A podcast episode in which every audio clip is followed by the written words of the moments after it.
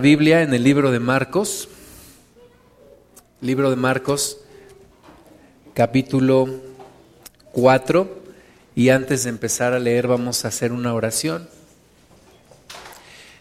Vamos a cerrar nuestros ojos, vamos a ponernos en las manos de nuestro Dios. Señor, en tus manos estamos poniendo este tiempo.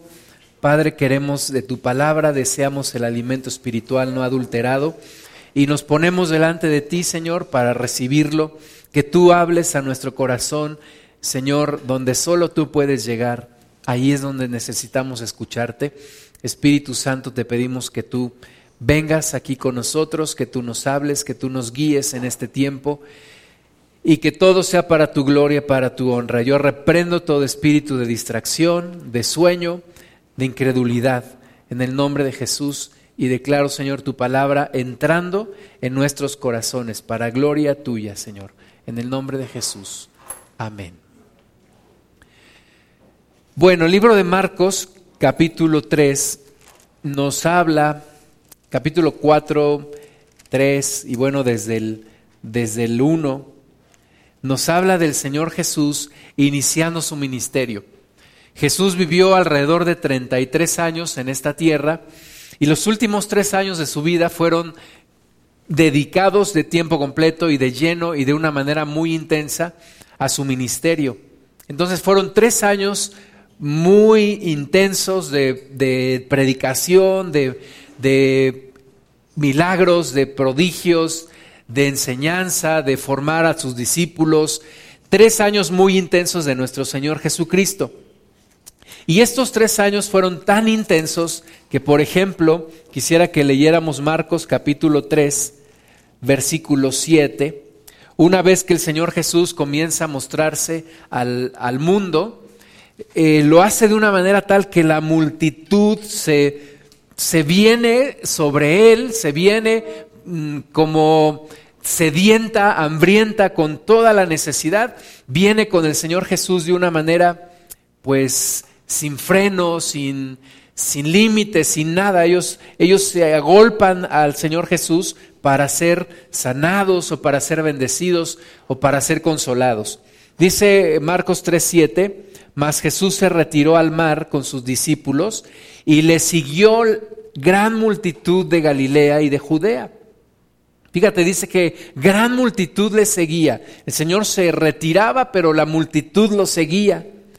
Dice el versículo 8, de Jerusalén, de Idumea, del otro lado del Jordán, y de los alrededores de Tiro y de Sidón, oyendo cuán grandes cosas hacía.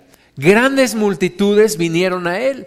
No solamente dice que multitudes, sino dice grandes multitudes vinieron a él. Donde quiera que el Señor Jesús estaba, ahí la gente llegaba. Eran una gran multitud. Versículo 9. Y dijo a sus discípulos que le, que le tuviesen siempre lista la barca a causa del gentío para que no le oprimiesen porque había sanado a muchos de manera que por tocarle cuantos tenían plagas caían sobre él. Se empezó a correr la fama del Señor Jesús y la gente que tenía una enfermedad venía y querían tocarle. Imagínate la multitud, yo no sé si has visto una multitud desesperada.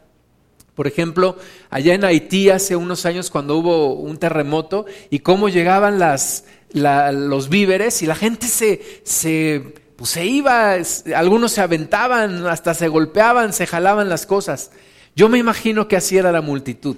Estaban queriendo tocar al Señor Jesús, estaban queriendo estar ahí con Él, no les importaba, se aventaban, venía el gentío, de tal forma que el Señor Jesús le dice a los discípulos, ténganme siempre lista una barca para que yo me suba en la barca y desde allí pueda predicarle, pueda enseñarle, porque, me, porque todos me quieren tocar y porque todos quieren venir, decía el Señor Jesús. Entonces les dijo que a causa del gentío le, le tuviesen siempre lista una barca porque dice el versículo 10 de nuevo, había sanado a muchos, a muchos, de manera que por tocarle, cuantos tenían plagas, caían sobre él, venían, querían tocarlo, querían escucharlo, querían verlo, querían ser sanados.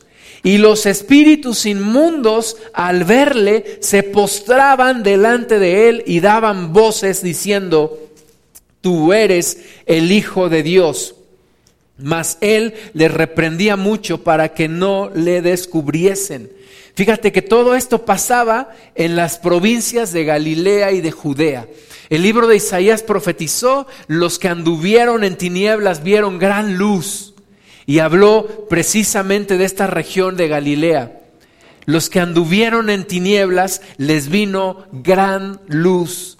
Dijo también Zacarías que de repente aparecería en el templo aquel a quien ellos buscaban. Jesús apareció de repente, fue repentino, no se lo esperaban, la gente no se lo esperaba y cuando lo vieron y cuando supieron de todo lo que hacía, se fueron con él, se fueron a, saciar su necesidad, a tocarle, a escucharle, a estar con él. Y aún los demonios dice que daban voces. Los demonios decían, tú eres el Hijo de Dios. Pero Jesús les reprendía para que no lo descubriesen. Era el, el ministerio del Señor Jesús en su esplendor. El ministerio del Señor Jesús en la cúspide, ¿verdad? En poquito tiempo el ministerio ocurrió de una manera espectacular. Cuando nosotros eh, pensamos en estos tiempos, y yo creo que Jesús de repente va a hacer cosas que la gente se va a venir de nuevo y lo va a buscar. Unos milagros que Él haga y la gente va a empezar a buscarlo con todo su corazón. Yo creo que en estos últimos tiempos vamos a ver la misma desesperación de la gente por buscar a Jesús. Y dentro de poco lo vamos a ver. Vamos de nuevo a, Marcos 3, pero ahora en el versículo 20. Y se agolpó de nuevo la gente, de modo que ellos ni aún podían comer pan. Fíjate, los, los discípulos no podían comer pan. Los discípulos no podían, de tanto trabajo que tenían, de tanto que estaban allí con la gente, no podían ni siquiera comer. Cuando lo oyeron los suyos, vinieron para prenderle porque decían, está fuera de sí. El Señor Jesús estaba desatado, estaba el Señor Jesús, sanaba, predicaba, tocaba a uno, salían los demonios, sanaba a un ciego, a un paralítico, dice que aún los suyos le decían, está fuera de sí. Está incontrolable, el Señor Jesús está, está repartiendo a diestra y a siniestra. El Señor Jesús está haciendo grandes cosas. Aún los suyos se espantaron de todo lo que veían. Pero los escribas que habían venido de Jerusalén decían que tenía Belcebú y que por el príncipe de los demonios echaba fuera los demonios. Yo quisiera que te imaginaras el ministerio del Señor Jesús. Qué cosa tan impactante ha de haber sido. La gente nada más escuchaban, allá está, allá está, y todos corrían para verlo. Todos iban a tocarlo, todos querían escucharlo. Todos querían bendición de parte del Señor Jesús. Hablamos de multitudes. La Biblia dice que Jesús dio de comer a cinco mil, sin contar mujeres ni niños. Imagínate una multitud, tal vez de quince mil personas tal vez de 20 mil personas buscando acercarse al Señor Jesús. La Biblia dice que en su casa en Capernaum, el Señor Jesús cuando predicaba, había tanta gente que ni siquiera en la puerta ya se podía ver. Y unos que traían cargando un paralítico tuvieron que ingeniárselas para quitar el techo y, y bajar y llevar al paralítico y ponerlo a los pies del Señor Jesús. Era el ministerio de Jesús a todo lo que daba, a todo lo que daba. Si tú tenías un familiar, un amigo, tú decías, oye, he escuchado de un, de un maestro, de un rabí o de un profeta que sana a las personas, ¿por qué no vamos? Vamos para allá para que te sane. Entonces, toda la persona que tenía necesidad, yo quiero decirte que las enfermedades siempre han sido un azote para la humanidad desde la caída de Adán y Eva. Todos buscaban la sanidad de Jesús. Todos buscaban y quien tenía tormentos y quien tenía endemoniados, ¿verdad? Buscaban la, sanidad, la libertad en Jesucristo. Amén. Y con la misma intensidad tú y yo tenemos que buscarle el día de hoy. El Señor Jesús estaba entonces en lo máximo de su ministerio, en el esplendor, en, en la cúspide de su ministerio. Y vamos ahora a Marcos 4, 35. Jesús estando de ese lado, ahí en, en Galilea, porque, porque todo empezó allí, en Galilea. Después se extendió a Judea. Pero Jesús empezó en Galilea, en Capernaum y en las aldeas y ciudades cercanas, en su propia, en su propia ciudad, en, en, lugar donde él creció. No nació ahí, pero ahí creció, en Nazaret. Y su fama se fue extendiendo, creciendo y creciendo. Pero ahora Jesús quiere hacer algo diferente. Jesús quiere hacer algo nuevo. Y le llama a sus discípulos, dice el versículo 35 de Marcos 4, aquel día cuando llegó la noche, les dijo, pasemos al otro lado. No está refiriendo a ir del otro lado de México, no está refiriendo a ir a, allá del otro lado del charco, en Europa. No, se está refiriendo a pasar del otro lado del mar de Galilea. Dice, vamos del otro lado. Amigos, es tiempo de ir a otros lugares, es tiempo de ir a otros horizontes, es tiempo de hacer algo nuevo. Dice, amigos, llegó la noche, pasemos al otro lado. Y yo creo que los discípulos han de haber pensado, Señor, pero si aquí nos va muy bien, aquí la gente donde quiera que te paras llenas, Señor, aquí tu ministerio está floreciendo. ¿Para qué quieres ir del otro lado? Porque siempre que hay cambios nos resistimos, ¿verdad?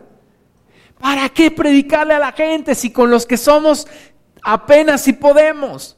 ¿Para qué cambiar? Mejor no hagamos solas, mejor aquí donde estamos, ahí nos quedamos. ¿Para qué hacer algo nuevo? ¿Para qué hacer algo diferente? Pero el Señor Jesús siempre quiere ir del otro lado. Jesús siempre quiere ir por más. Jesús siempre quiere más y más. En especial a mí me cuesta trabajo los cambios. Ahora en Cristo Dios me ha enseñado y, creo que me cuesta un poco menos, pero cuando recién me convertí al Señor me costaba muchísimo los cambios. Cambio de, cambio de grupo en la primaria. Me daba miedo porque decía, ¿y ahora con qué niños me voy a sentar? ¿Y a quién le voy a hablar? Cambio de banca en el salón. Decía, no, ¿con quién me va a tocar? En equipo y, ¿verdad? Así como aquí en la congregación nos cuesta trabajo aún cambiarnos de lugar, ¿sí o no? Nos cuesta trabajo, ahí está en mi silla y, y, le va a poner casi mi nombre, ¿no? Aquí me siento yo y está calientita y yo aquí me quedo. Nos cuesta trabajo los cambios. En una ocasión fuimos a un congreso en Ciudad Juárez, iba con unos amigos y nos recomendaron dos lugares para comer carne. Queríamos comer carne en Chihuahua. Y entonces nos dijeron, pues vayan al, al, al, cerradero de Los Soto y al Montana. Y dijimos, pues el de Los Soto está aquí cerquita. Y fuimos, excelente comida, buenísima la carne. Y entonces al otro día digo a mi amigo, ¿a dónde vamos? digo, ¿vamos al mismo lugar que ayer? Me dice, vamos al otro. digo, no, pues ya encontramos un lugar bueno, ¿para qué nos arriesgamos a otro? Me dice, ¿sabes por qué los niños siempre traen buenos dulces? Porque siempre andan probando nuevos dulces. Me dice, entonces, vamos al otro. Y fuimos al otro y estaba mejor, todavía. Pero nos resistimos a los cambios. Jesús les dice, vamos al otro lado, pasemos al otro lado, crucemos el mar. Crucemos el mar. Allá también hay personas que necesitan escuchar la palabra. Y yo creo, no lo dice la Biblia, pero yo conociendo la, la, la, situación de la humanidad, yo creo que los discípulos se resistían. Maestro, ¿para qué vamos al otro lado? Aquí estamos bien. Pero bueno, Jesús dio la orden y se tenía que hacer. Versículo 36, despidiendo a la multitud, le tomaron como estaba en la barca y había también con él otras barcas. Jesús cuando da una orden se tiene que cumplir ya. Vamos al otro lado y al otro lado es ahora. Vamos ahora al otro lado. Y dice que lo agarraron como estaba, agarraron la barca, pues vámonos al otro lado. En Jesús siempre tienes que tener Siempre tienes que tener tus cosas listas, porque no sabes a dónde te va a llamar el Señor Jesús. Y un día te dice, pues vamos al otro lado, pues vámonos al otro lado, Señor. Y Jesús no te va a estar esperando. Mi abuelo, cuando nos llevaba a caminar, siempre decía, el que se va, se va y el que no se quedó, y vámonos. Él no te andaba esperando. Y Jesús dice, vámonos, y vámonos es, vámonos ya. Así que despidieron a la multitud, se fueron en la barca y había también otras barcas. Versículo 37, pero se levantó una gran tempestad de viento y echaba las olas en la barca de tal manera que ya se anegaba. Y entonces los discípulos han de haber dicho, te lo dije, te lo dije, ¿para qué nos vamos del otro lado? ¿Para qué pasamos del otro lado si estábamos bien donde estábamos? Yo no quería, pero Jesús insistió, Jesús dio la orden. Ahora ya nos estamos ahogando, la barca se está anegando, las olas están, están tan grandes que el agua se está metiendo a la barca. Pero Jesús, ¿dónde estaba?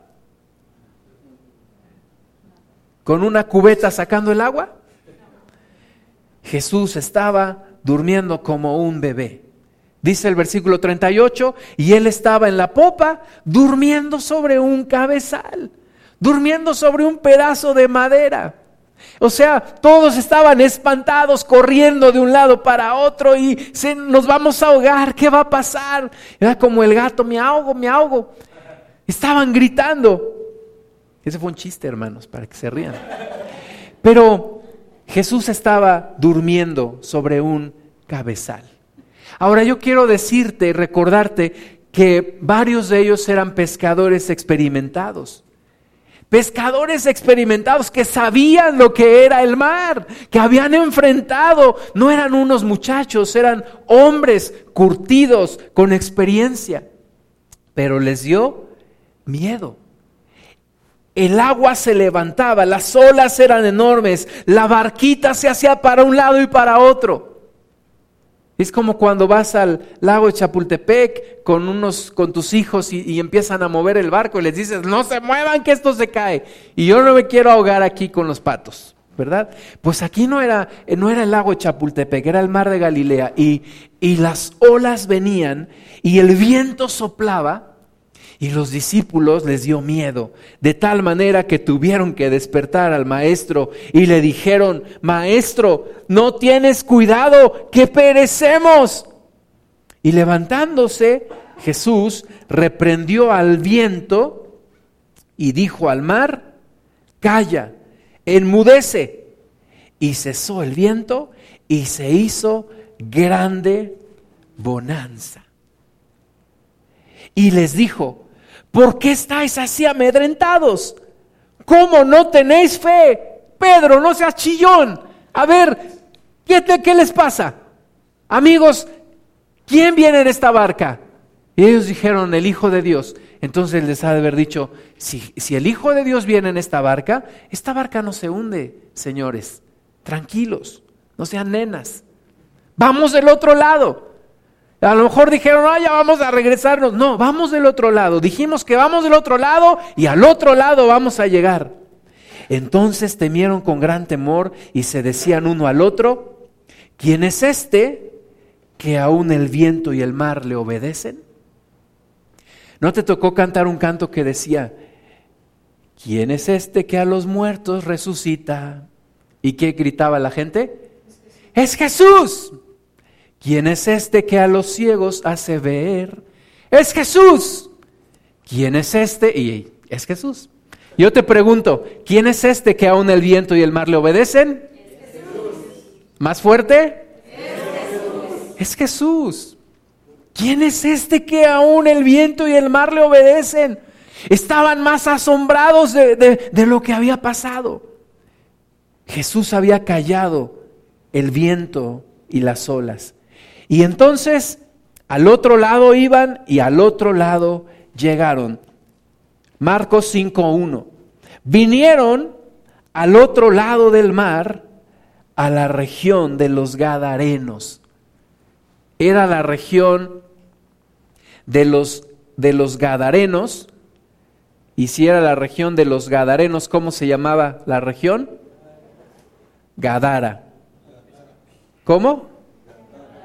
Gadara. Era la región de los Gadarenos. Y dice el versículo 2, cuando salió él de la barca, enseguida, enseguida vino a su encuentro de los sepulcros un hombre con un espíritu inmundo. Un hombre con un espíritu inmundo.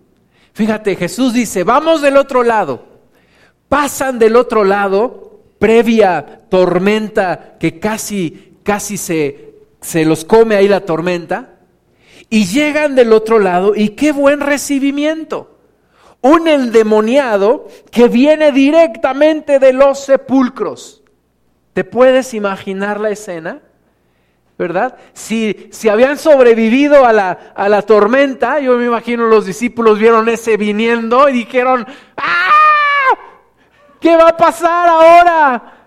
¿Verdad? Viene de los sepulcros, un hombre con un espíritu inmundo. Bueno, si a ti y a mí de repente nos da miedo el, el vagabundo que está en la calle, que viene con sus cabellotes y su, y su costra de, de, mugre y su chemo, y tú dices, ay, el endemoniado Gareno, ¿verdad? Pues imagínate esos que lo ven viniendo de los sepulcros con un espíritu inmundo que tenía su morada en los sepulcros y nadie podía atarle ni aún con cadenas. Porque muchas veces había sido atado con grillos y cadenas, mas las cadenas habían sido hechas pedazos por él y desmenuzado los grillos y nadie le podía dominar. Imagínatelo, todavía trae aquí las cadenas en las manos y viene contra ti. Y saca sus chacos y, y ahí viene contra ti. Y tú, Señor Jesús, ayúdame, ayúdame. ¿Verdad? Y te pones detrás del maestro. Y siempre de día y de noche andaba dando voces en los montes y en los sepulcros e hiriéndose con piedras. O sea, como Hulk, pero endemoniado. Y de día y de noche andaba dando voces y espantando a todo mundo ahí en la región de los Gadarenos. Cuando vio pues a Jesús de lejos, corrió, corrió, y los discípulos han de haber dicho, mamá, corrió, pero ¿qué crees? Se arrodilló delante de Jesús. Se arrodilló delante de Jesús. ¿Cuántos de nosotros hemos visto un endemoniado? Un endemoniado manifiesto. Levanten la mano. Pero algún endemoniado, levanten la manifiesto, manifiesto. Es verdad. Hoy en día la iglesia ha razonado todo, pero los endemoniados existen, existen. Y los demonios existen. Y los demonios se manifiestan. ¿Y qué vas a hacer el día que te encuentres con un endemoniado, con el demonio manifiesto? Y la cabeza le gira y los ojos se le ponen blancos. Y la voz se le engruesa y, te, empieza a decir cosas. ¿Qué vas a hacer? Me acuerdo una vez, yo iba a la reunión de oración en la congregación donde yo estaba, recién convertido, y de repente llego y subo y me encuentro con, con dos hermanos agarrando a un hombre de las manos contra la pared y ese hombre me ve y me dice, tú, ¿y yo qué? Tú también tienes el poder. Y yo me dije, oh. Y entonces empecé a orar y a reprender también con los hermanos. Pero es impresionante. Este hombre con, con el demonio adentro se manifiesta. Y yo creo que hay un momento de, un momento de libertad, un momento de lucidez o un momento de luz en este hombre que se arrodilla. Yo creo que sí, los demonios se arrodillaron, pero yo creo que este hombre también necesitaba la ayuda de Jesús y alcanza a arrodillarse en su voluntad. Un endemoniado, un endemoniado es aquella persona que tiene un demonio, pero el demonio posee y cautiva la voluntad de esa persona. Y hay un momento en el cual cautiva completamente la voluntad de la persona en una, en una, un congreso de mujeres, mi, mi, esposa regresó y las hermanas regresaron y yo esperaba que vinieran hablando de que el Señor se movió grandiosamente y fue... No, lo primero que empezaron a decir fue una endemoniada que se movía como víbora en el piso. Y cuando el demonio toma completamente la voluntad de una persona, la cautiva y hace de esa persona lo que quiere. Incluso cambiar la voz, le salen fuerzas como no tienes idea. Pero Jesús entonces estando allí, el hombre se arrodilla delante de él y clama a gran voz. ¿Qué tienes conmigo, Jesús, Hijo del Altísimo? Ese, que hablaba no era el hombre, era el demonio que traía adentro. Le dice, ¿qué tienes conmigo, Jesús, Hijo del Altísimo? Esto, esto no solamente pasa en las películas como El Exorcista. En El Exorcista pasa todo lo contrario. Aquí son liberados los hombres y mujeres con demonios. En las películas de terror que a algunos les gusta ver, es la versión del demonio, donde el demonio hace y deshace. En la Biblia, el que tiene la autoridad sobre los demonios es Jesús. Y los que creemos en Jesús tenemos autoridad sobre los demonios. Entonces, cuando se te aparezca un endemoniado, no le ay, ayuda. No, toma la autoridad y repréndelo. Entonces el demonio le dice, ¿qué tienes conmigo, Jesús, Hijo del Altísimo? Te conjuro por Dios que no me atormentes. ¿Y tú sí tienes derecho de atormentar a este, a este pobre hombre? Porque le decía, sal de este hombre, espíritu inmundo. Y le preguntó, ¿cómo te llamas? Y respondió diciendo, Legión me llamo porque somos muchos. Y aquí imagínate la voz del locutor de la mano peluda o de... Pero, o sea, una voz horrible. Somos muchos. Legión me llamo. ¡Wow! Pues cuántos demonios tendrás. Ahora sí como alguna gente dice, ¿y ahora qué demonios traes? Este sí traía muchísimos, una legión.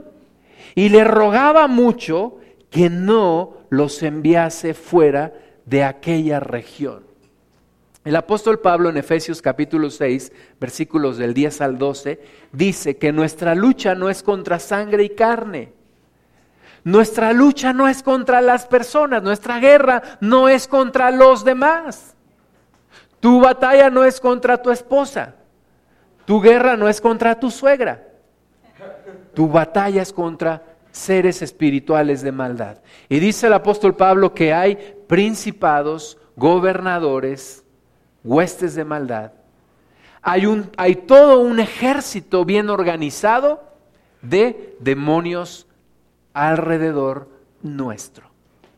Y Jesús estaba enfrentando ante una legión de demonios.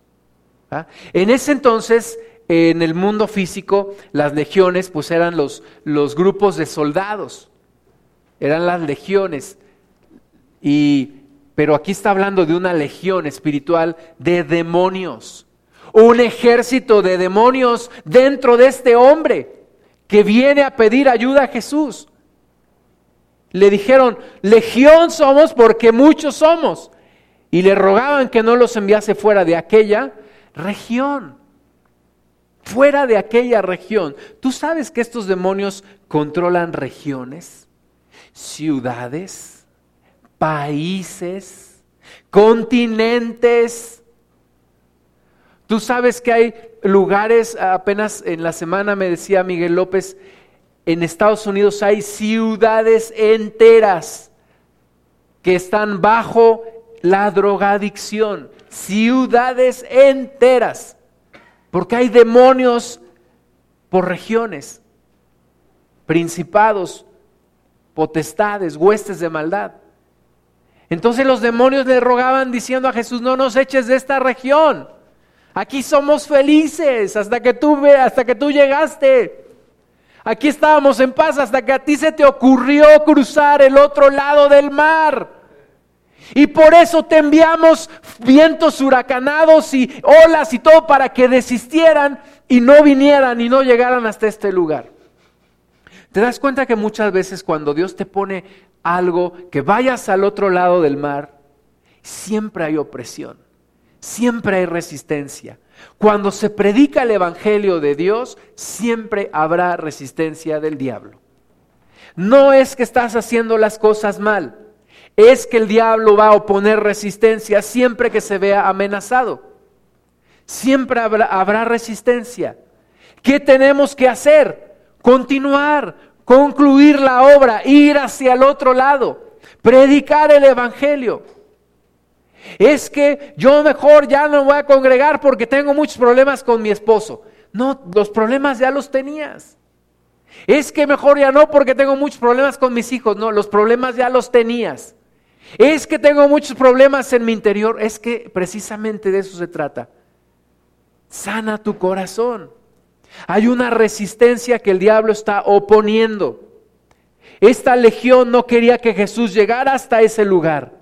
Y le dicen ahora, no nos mandes, no nos saques fuera de esta región. Estaba ahí cerca del monte un gran hato de cerdos paciendo. Dos mil cerdos más o menos. Dos mil puerquitos ahí comiendo su maicito. Y le dicen los demonios, envíanos a los cerdos para que entremos en ellos. Y luego Jesús les dio permiso. Salen dos mil demonios de ese hombre. ¿Tú te imaginas lo que es tener dos mil demonios dentro de una persona? Dos mil demonios dentro de una persona. Salen uno tras otro y uno tras otro entran en los dos mil cerdos. Dice el versículo 13, luego Jesús les dio permiso y saliendo aquellos espíritus inmundo, inmundos, entraron en los cerdos, los cuales eran como dos mil. Y el hato se precipitó en el mar por un despeñadero y en el mar se ahogaron. ¿Por qué le permitió Jesús entrar a esa legión en los pobres cerditos que estaban comiendo su maicito? Porque Jesús quiere que veamos el poder destructor de Satanás y sus huestes. Un demonio en tu vida te destruye. Dos mil demonios hacen de ti lo que hicieron con este hombre. Picadillo carnitas.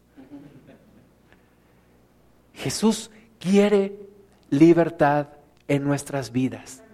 Jesús quiere que pasemos el otro lado del mar. Jesús quiere que no nos quedemos en la comodidad de donde estamos. Jesús quiere que sigamos avanzando en el reino, en el Evangelio, en nuestra vida.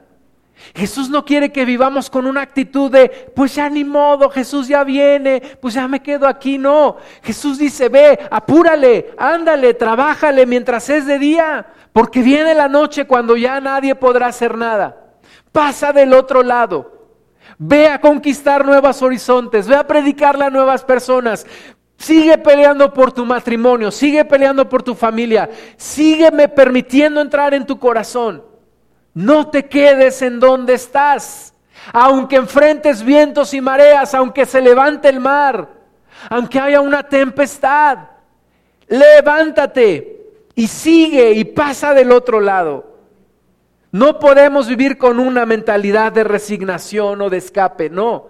Tenemos que conquistar y tenemos que ir hacia el otro lado. Versículo 14, y los que apacentaban los cerdos huyeron Ay, me van a cobrar dos mil cerditos, mejor patitas, ¿para qué te quiero? Y se van, huyeron. Y dieron aviso en la ciudad y en los campos y salieron a ver qué era aquello que había sucedido. Vienen a Jesús y ven al que había sido atormentado del demonio y que había tenido la legión sentado, vestido y en su juicio cabal. Y tuvieron miedo tuvieron miedo. Dijeron, en una de esas, hasta mis demonios me andan sacando, Señor Jesús. Y me voy a sentir demasiado solo. No, tuvieron miedo. Vieron a ese hombre, no es posible. Por primera vez en su vida, lo vieron sentado en su juicio cabal. Y, les contaron lo que habían visto, cómo le, le había acontecido al que había tenido el demonio y lo de los cerdos.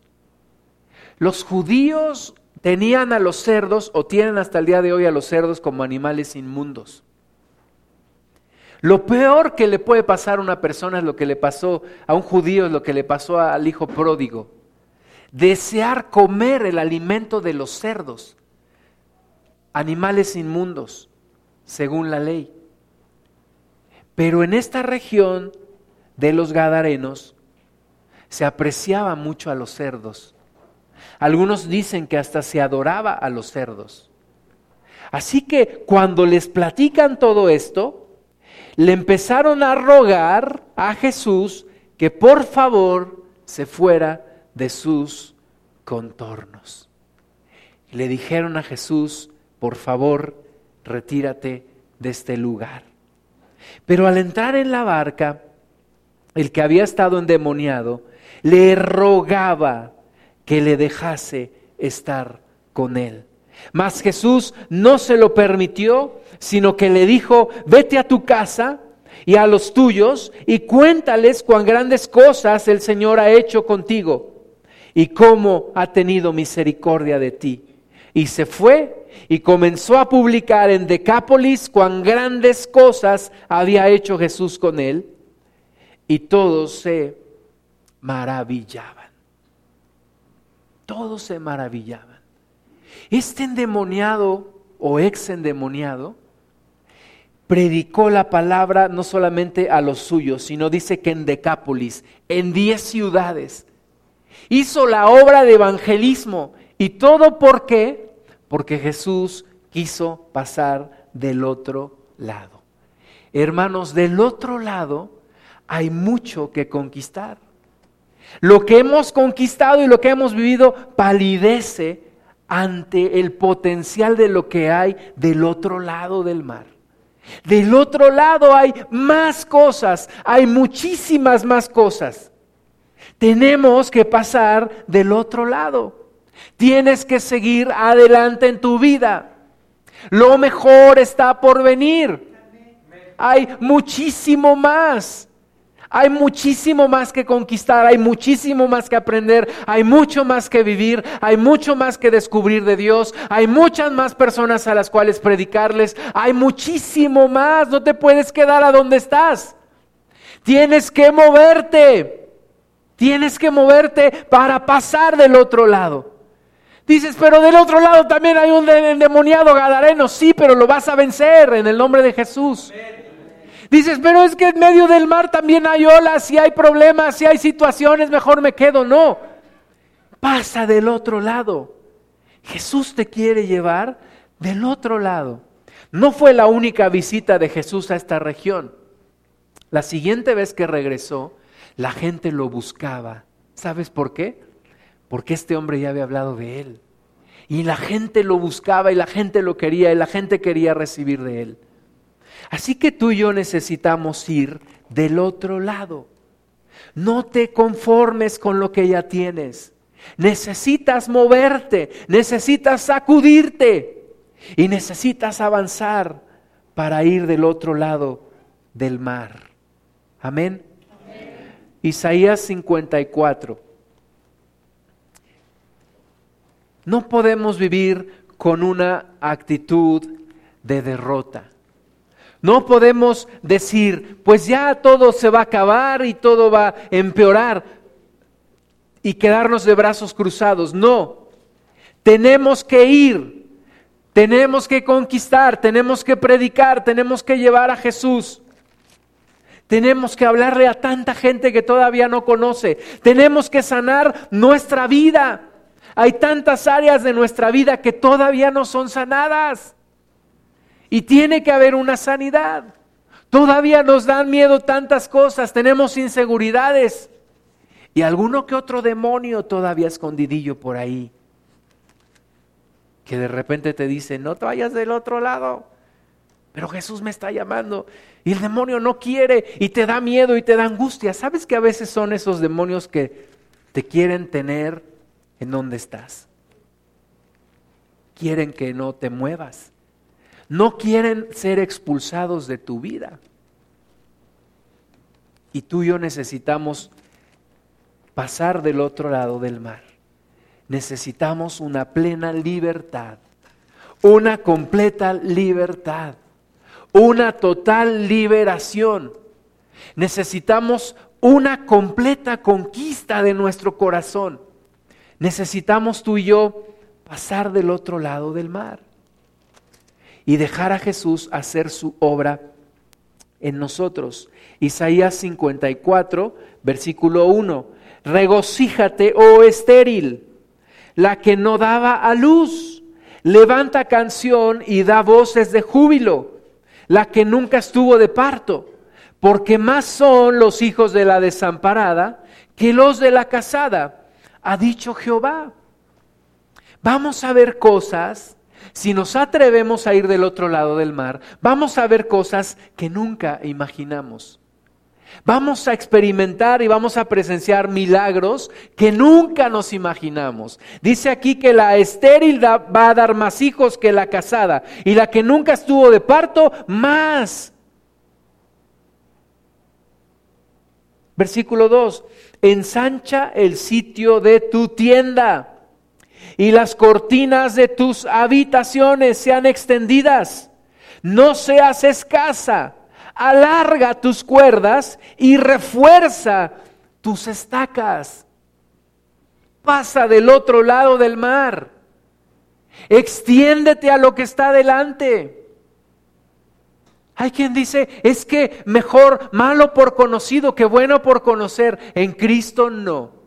En Cristo tienes que seguir adelante. En Cristo tienes que ir hacia lo nuevo. Tienes que ir por más. ¿Cómo me chocan los partidos de fútbol? Porque cuando un equipo mete un gol, ¿qué hace? Se echa para atrás. Y yo digo, eso es antibíblico. ¿Cómo metes un gol, te echas para atrás? es que eso se llama estrategia, mangos. Eso se llama estar mal de la mente. Tienes que ir por más. Tienes que predicarle a más. Ya le prediqué a mi familia, ya le prediqué a mi núcleo más cercano. Ahora tengo que ir por más. Tengo que predicarle a más. Ya mi corazón está medio sanado, ya mejor ahí me quedo. No, tengo que ir por una sanidad completa. Ya no le tengo miedo a los gatos, ahora nada más a los perros. No, pues tengo que vencer también el temor a los perros. Ya no le tengo miedo a esto, pero al otro sí. Dios quiere una sanidad completa en tu vida. Ya no, ya mi esposa ya no me avienta las ollas, ya nada más me grita. Pues ahora una sanidad total. Tiene que haber una sanidad completa de tu matrimonio. Ya mejor no le muevo. Hay quien me ha dicho, pues mira, mi, mi esposa y yo ya, pues mejor ya ni le muevo. Ya no nos peleamos, tampoco nos hablamos, pero ya no le queremos mover. No, muévele. Muévele porque Dios quiere una completa sanidad una total restauración de tu vida. Jesús quiere todo. Yo no me imagino un Dios diciendo, pues eh, nada más Abraham, vamos a salvar a Abraham, con que se salve Abraham y, su esposa, pues ya, ¿para qué le buscamos más? Yo no me imagino a, a, Dios Padre, Hijo y Espíritu Santo diciendo, ¿para qué le buscamos más problemas? Ya con que se salve Noé y su familia. O bueno, ya con los judíos ya. Ya nada más con este pueblo, ¿para qué le buscamos más problemas? ¿Para qué? ¿Para qué predicarle a todos? No, yo tengo un Dios que va por todo. Va por todo. Y dijo, primero los judíos, pero detrás de ellos vienen todos los demás pueblos. Hasta lo último de la tierra. Jesús le dijo a sus discípulos, van a ser testigos míos en Jerusalén, en Samaria, en Judea, en todo, hasta lo último de la tierra. ¿Por qué? Porque Él quiere todo, todo. Yo no me imagino un Dios poquitero, no. Hace rato cantábamos que el cielo no lo puede contener. Jesús quiere todo. Y tú y yo no podemos ir en contra de esta mentalidad del reino de Dios. Necesitamos ir por todo. Así que hoy en la mañana hablábamos, ¿qué te causa inseguridad? hay una película de un entrenador de básquetbol. Tenía un, equipo de, puros morenitos, puros negritos en, un barrio en Estados Unidos. Nadie daba un quinto por ese equipo. Pero este, este entrenador los sacó, los hizo campeones, cambió su mentalidad. Y había uno al que siempre le preguntaba, ¿cuál es tu peor miedo? Y este muchacho se, ¿por qué me pregunta eso? Y cada que lo veía le preguntaba, ¿cuál es tu peor miedo? Y el muchacho nunca sabía por qué le preguntaba eso. ¿Cuál es tu peor miedo? ¿Sabes para qué Dios quiere preguntarte cuál es tu peor miedo? Vénselo. Vénselo. Es que yo siempre le tuve miedo a una enfermedad y ahora estoy en enfermedad. ¿Sabes por qué? Vénsela. Vénsela. Te voy a enseñar a vencerla, Dios te está diciendo. Es que yo siempre le tuve miedo a quedarme sin trabajo y ahora me quedé sin trabajo. ¿Para qué? Dios te dice, vénselo. Vénselo, te voy a enseñar. Te voy a enseñar. Hace dos años entré a un nuevo trabajo y yo decía, Señor, que nunca me pasen esto y esto y esto y estos problemas. ¿Y qué crees? Me pasaron esto y esto y esto y estos problemas. Pero ¿sabes para qué? Para que Dios me enseñara a vencer esos problemas. ¿Cuál es tu peor miedo? El endemoniado Gadareno, el viento y el mar. ¿Cuál es tu peor miedo? Vénselo. Ahí agárrate del maestro y vénselo. Agárrate del Señor Jesús y vence tus temores y tus miedos y pasa del otro lado de una vez por todas. No te quedes nada más viendo, ay, cómo muchos se van y cómo muchos crecen y cómo muchos prosperan y yo aquí estoy en mis migajas. No. Agárrate de la mano del Señor y vence tus temores y pasa del otro lado. Pasa del otro lado. La iglesia cristiana no puede ser una iglesia conformista, mediocre, insípida, desabrida, sin pasión. Hay nada más pasándola. No, tiene que haber esa pasión que el Señor Jesús siempre mostró. Aún antes de, ir a la cruz, ya sabía que, que, lo querían matar. Era un secreto a voces. Todo el mundo sabía que lo querían matar. Y le dice a sus discípulos, vamos a, a visitar a mi amigo Lázaro porque ha muerto. Y le dicen, Señor, tú estás loco. Tú sabes que, que donde vive Lázaro está cerquitita de Jerusalén. Y tú sabes que los fariseos y los religiosos te quieren matar. Todavía le dice Tomás, pues vamos para que muramos con él. Jesús les dice, yo no le tengo miedo a nada. Jesús dice, mi hora está determinada por mi Padre y por nadie más. Y mientras es de día, tengo que trabajar. Y la última, tú lees la última semana de la vida de Jesús antes de ir a la cruz, y es una semana intensa intensa. Jesús nunca se escondió de nadie. Cuando vienen a, apresarlo, dice la palabra de Dios que vienen con palos y, y armas y todo, espadas, y vienen y Jesús les dice, ¿a quién buscáis? Dicen a Jesús de Nazaret. Jesús les dice, yo soy. Se caen al piso. Jesús nunca se escondió. Jesús les dice, a mí me buscan, ¿no? Dejen a los demás. Yo soy Jesús de Nazaret. Jesús siempre tuvo una mentalidad de, vamos, vamos, adelante, adelante, nunca te escondas, nunca te escondas, nunca te eches para atrás, siempre adelante. Hace ocho días, qué bueno que el pastor Memo predicó sobre los últimos tiempos. Algunos dicen, cuando yo escucho eso me da miedo. Yo digo, me daría miedo que me mataran, que me torturaran, pero ¿sabes qué? Yo quiero ver al maestro. Yo quiero ir para adelante. La Biblia dice que en estos últimos tiempos se va a derramar el Espíritu Santo con más poder. Entonces yo quiero eso, yo, yo, quiero que ya venga el Señor Jesús. Obviamente tenemos que estar preparados, pero no nos puede dar miedo. Tenemos que ir adelante, adelante, siempre, adelante, adelante, adelante. Cuando yo tenía un, nuevo trabajo, le, llegaba con mi esposa y le decía, me dieron un nuevo proyecto, más retador. Me decía, ¿y no te da miedo? No, me da emoción. Me dieron un nuevo proyecto. Lo vamos a lograr. Y Dios quiere que nos emocionemos siempre con lo que está adelante, no con lo que quedó atrás. Cuando te pones a hablar de lo que quedó atrás, pareces un viejito bailando las viejitas pero bonitas.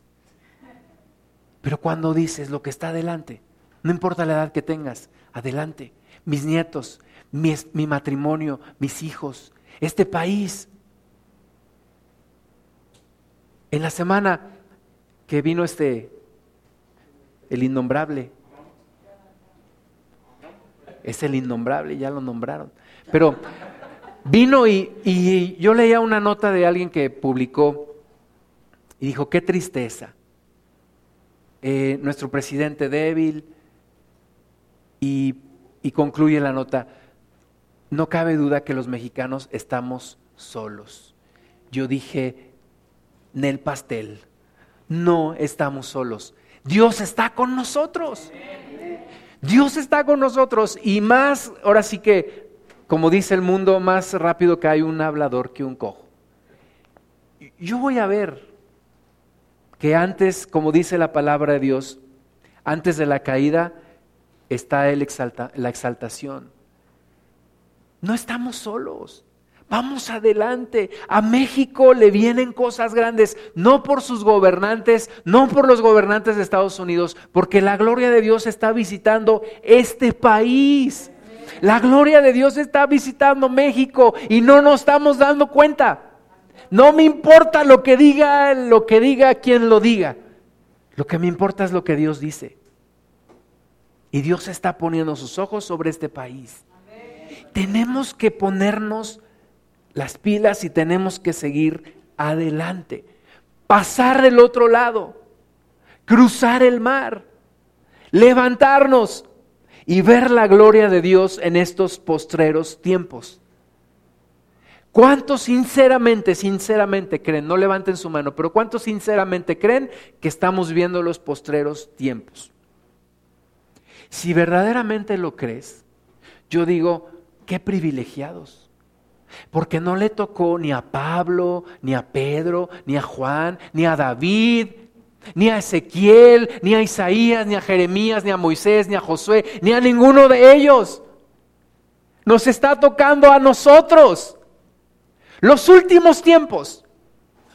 Es como la serie de penales. ¿Verdad? ¿A quién pones en la serie de penales? ¿A tus peores jugadores o a los mejores? Entonces quiere decir que Dios está confiando tremendamente en ti y en mí. Y como el primer milagro que hizo Jesús, Dios ha guardado el mejor vino para el final. Lo mejor para el final. Así que dice aquí, ensancha el sitio de tu tienda y las cortinas de tus habitaciones sean extendidas, no seas escasa, alarga tus cuerdas y refuerza tus estacas. Reforzar las estacas quiere decir, tengo que reforzarme y tengo que pararme en mis convicciones, en mi fe y extenderme a lo que está delante. Y ver una iglesia gloriosa cuando Cristo venga por su iglesia, va a venir por lo mejor de lo mejor. Va a venir por gente de fe, por gente que ha dado completamente su vida para Él. Pensemos en una iglesia gloriosa, en milagros, en prodigios, en demonios huyendo. Pensemos en la gloria de Dios en estos últimos tiempos. Y crucemos el mar. Vamos del otro lado. Vamos del otro lado. Predícale a quien nunca te atreviste a predicarle. Haz lo que nunca te atreviste a hacer. Porque los tiempos están terminándose. Primer libro de Crónicas, capítulo 4. Me gusta mucho la oración de Javes.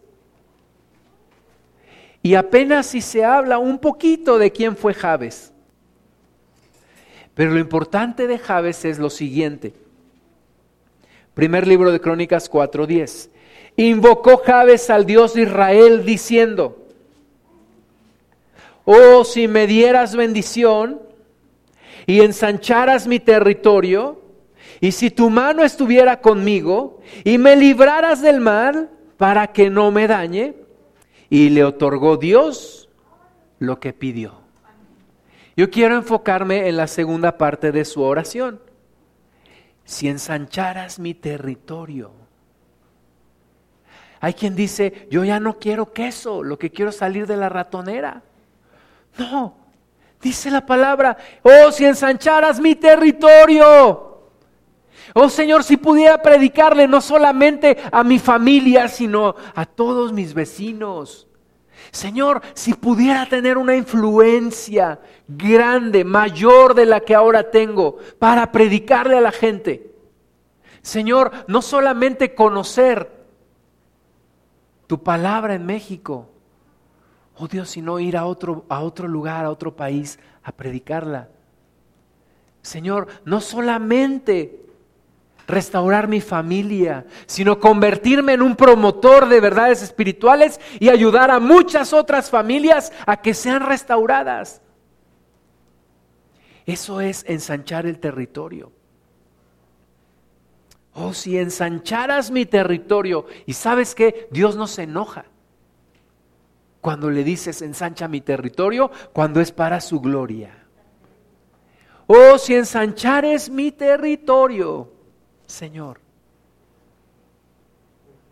Oh Padre, que crezca tu evangelio en México. Que un día tengamos un presidente temeroso de Dios. Tengamos una Cámara de Diputados en donde la iglesia cristiana esté representada dignamente. Tengamos los mejores profesores en las escuelas, en las primarias, en las universidades. Gente temerosa de ti. Señor, que el día de mañana la iglesia salga de sus cuatro paredes y predique el Evangelio y veamos milagros y prodigios en todos los lugares. Oh Señor, si ensanchares nuestro territorio. Pero tengo que salir de mi comodidad. Tengo que salir de mi zona de comodidad. Amén. Vamos a ponernos de pie.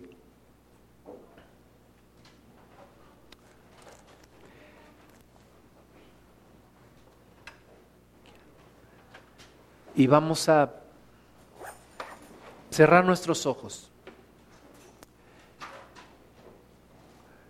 Yo quiero preguntarte cuál es tu mayor miedo. Y no que me respondas, sino que delante del Señor se lo digas. ¿Cuál es tu mayor miedo? Señor, llévanos del otro lado del mar.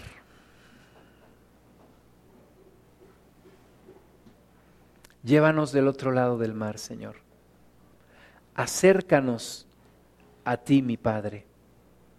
Y llévanos a esos lugares donde tú quieres estar, donde tú quieres entrar, donde hay gente con necesidad, donde hay un terreno que tiene que ser conquistado para Cristo, donde hay personas que necesitan a, Jesús en su corazón. Llévanos, Señor, a esos lugares aún gobernados por el demonio, donde el diablo no quiere que entremos, porque sabe que el día que tú entres en ese lugar, Él tiene que huir. Señor, Llévanos a todos esos lugares donde todavía no estás. Sea en mi corazón, sea en mi familia, sea en mi país, en mi colonia, en donde quiera que eso sea, Señor. Y dame un espíritu victorioso. Yo no soy la víctima, soy vencedor. En el nombre de Jesús. Decláralo, yo no soy víctima, soy vencedor. En el nombre de Jesús. No soy cola, soy cabeza en el nombre de Jesús. No estoy debajo, estoy encima en el nombre de Jesús. En el nombre de Jesús. Señor, soy más que vencedor por aquel que me amó.